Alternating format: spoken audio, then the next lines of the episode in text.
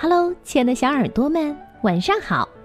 欢迎收听微小宝睡前童话故事，也感谢您关注我们同名的微信公众号。我是珊珊姐姐。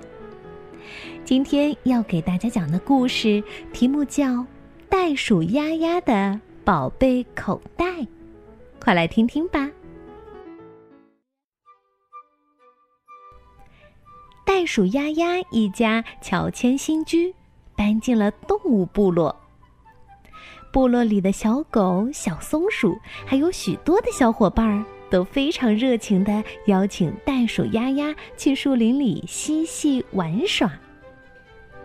这时，伙伴们发现袋鼠丫丫胸前有一个口袋。哦，这真是一个神奇的口袋！软绵绵、毛茸茸，还富有弹性。它可以用来存放东西，既安全又妥帖。寒冷的冬天，把手伸进口袋里，肯定非常暖和舒服。小松鼠说：“待到袋鼠丫丫长大以后，有了自己的孩子，还能用作宝宝的睡袋呢。”伙伴们听着都快乐的笑了起来，因为自己的与众不同，袋鼠丫丫脸上露出了得意的神色。小伙伴们非常羡慕袋鼠丫丫的口袋，他们摘来了野果，采来了蘑菇，挖来了萝卜，都欢喜的装进袋鼠丫丫的口袋里。袋鼠丫丫呢，尽管增加了负担。但还是很乐意的为大家服务。小伙伴们越来越喜欢袋鼠丫丫了。今天，小狗叫它一起去拔青菜；明天，小鸡约它一块儿去拾谷穗儿；再一天，小松鼠又邀它去摘桃子。当袋鼠丫丫把绿油油的青菜、黄澄澄的谷穗儿。白里透红的水蜜桃运到家里时，小伙伴们总不会忘了让袋鼠丫丫与他们一起分享劳动果实。可是渐渐的，袋鼠丫丫没有了刚开始的那份兴奋和热情。一天，小伙伴们在树林里玩着游戏，唯独缺了平常与他们形影不离的袋鼠丫丫。袋鼠丫丫在哪里呢？它正在他们身后不远处，独自一人撅着小嘴，慢慢吞吞的踱着步。他心里很不舒服。哼，你们倒好，光知道玩游戏，东西全装在我口袋里，把我当运输袋呀！回家路上，袋鼠丫丫不再像往常那样欢天喜地。他一声不响，始终与小伙伴们保持着一段距离。他想啊想，一心要想出一个好办法，让大伙不再把东西放在他的袋子里，再也不做别人的运输袋了。回到家，袋鼠丫丫拿来妈妈的针线包，他想用针线把自己的口袋缝起来。可是细细的针尖儿扎在皮肤上，疼得他龇牙咧嘴，差点掉下眼泪来。唉，一号计划因为袋鼠丫丫受不了痛苦而无法实施。袋鼠丫丫拖着腮帮在窗前继续苦思冥想，正好看到对面熊伯伯家在贴窗花，窗花是用浆糊粘在窗上的。袋鼠丫丫脑中灵光一闪，又有主意了。他去熊伯伯家要来了浆糊，回到家里使劲儿的往自己的口袋里涂抹。可是袋鼠丫丫发现浆糊对口袋一点作用都不起，除了把口袋搞得湿漉漉以外，胸前的口袋依然张开着嘴巴。二号计划也落空了。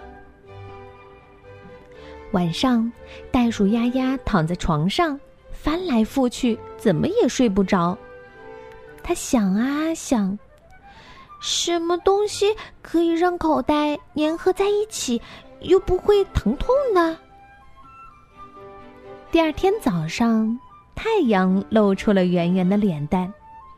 袋鼠丫丫一个人悄悄地跑到树林里去。太阳透过枝叶，照在松树干上，金黄色的松脂闪烁着耀眼的光芒。袋鼠丫丫采来了粘性特好的松脂，把它仔细涂抹在口袋里。他两手按住口袋，用力抚呀抚，哈，奇迹终于出现了！口袋和身体竟然粘合在了一起，没有丝毫缝隙，就像口袋根本不存在似的。小伙伴们出门时。还像往常一样邀请袋鼠丫丫一块儿去。当小伙伴们要把东西放在他的口袋里时，他拍拍胸前，两手一推，说：“没了，口袋坏了。”小松鼠窜上前去，用手试探着：“呀，口袋真的没有了。”小松鼠十分惋惜的说：“哎呀。”都怪我们经常使用你的口袋。小鸡、小狗也都非常过意不去的说：“嗯，都是我们把萝卜、谷穗儿全往你的口袋里装，结果就把它撑坏了，真对不起呀。”袋鼠丫丫故意摇摇头，满不在乎的说：“没关系，没关系。”回家路上，小伙伴们肩扛手提，各自拿着食物。他们仍然不忘把食物分送给袋鼠丫丫。袋鼠丫丫吃着小伙伴们送的食物，一路蹦蹦跳跳，心里别提有多高兴了。日子一天一天过去了，袋鼠丫丫再也不用帮别人运送东西了。小鸡、小狗、小松鼠和袋鼠丫丫依然是最最要好的朋友。这天，袋鼠妈妈嘱咐袋鼠丫丫去树林里挖野菜。袋鼠丫丫在树林里忙活了老半天，地上终于堆起了一堆野菜，该装进口袋回家了。袋鼠丫丫摸摸胸前，才想起来口袋。已经粘合起来了，他用手试着把口袋撕开，可那口子就像是与身上的皮毛长在了一起，稍一使劲儿就牵扯得浑身疼痛，怎么办呀？袋鼠丫丫急得快要哭了。正在这时，树林里响起了熟悉的声音：“袋鼠丫丫，别着急，我们来帮你。”袋鼠丫丫抬起头来，啊，是他的小伙伴来了。这时，袋鼠丫丫突然“哇”的一声，眼泪哗哗的流了出来，淌过嘴角，滴到了胸前。说来真是奇怪，袋鼠丫丫胸前被泪水流过的地方裂开了一道口子，渐渐的，口子越变越大。越变越深，啊！袋鼠丫丫又有口袋了，伙伴们高兴的拍起手来。袋鼠丫丫难为情的低下了头。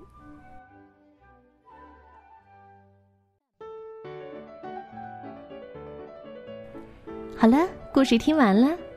那今天呢是蔡雨涵小朋友的生日。妈妈不仅给你点播了故事，还要为你送上祝福，祝你生日快乐，平安健康的成长。记得和好朋友一起来分享你的快乐哟。我们明天再见吧，拜拜。